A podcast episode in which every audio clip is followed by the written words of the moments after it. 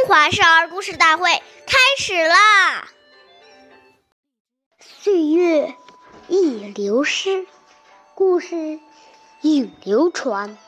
大家好，我是中华少儿故事大会讲述人张风奇。我今天给大家讲的故事是《苦心劝父》第十集。春秋时，有个叫松元觉的孩子，十分孝顺长辈。可是他的父亲对祖父极不孝顺。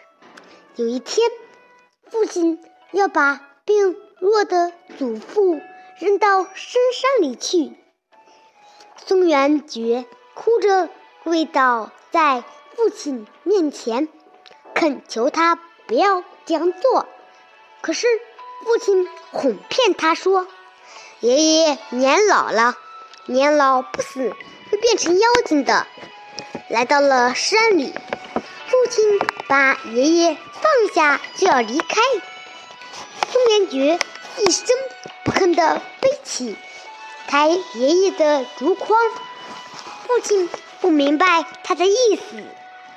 宋元觉说：“等你老了。”我就能用上它了。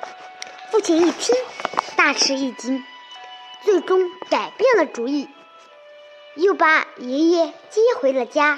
下面有请故事大会导师王老师为我们解析这段小故事，掌声有请。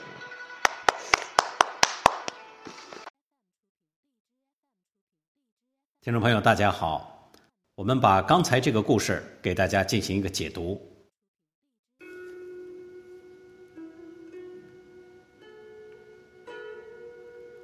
这个故事说的是，孝顺，并不是一定要对父母百依百顺。人与人之间，所有的行为都要以道义为准则。父母子女之间也不例外。人无完人，父母也难免有过错。子女如果对此听之任之，不闻不问，也是一种不孝的表现。因为父母的过错。会给自己和家庭带来损失、伤害。作为子女，爱父母就有劝导、帮助父母的责任。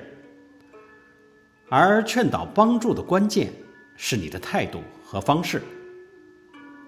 因此，我们在劝谏时，绝对不可板着面孔，一派指责的言语，好似在教训父母一样。这样。父母肯定是没有办法接受的，而应当见机行事，以尊敬的心、善巧的言语，或适当的让长者来帮忙，这样效果才会更好，也会使父母子女之间的感情更加融洽，家庭更加和谐。为人父母者。我们读到这一条，也更应该警戒，反省自己有无过失及不良的习惯。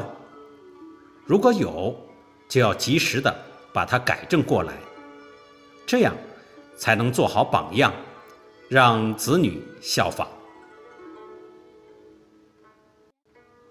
谢谢大家的收听，我们下期节目见。我是王老师。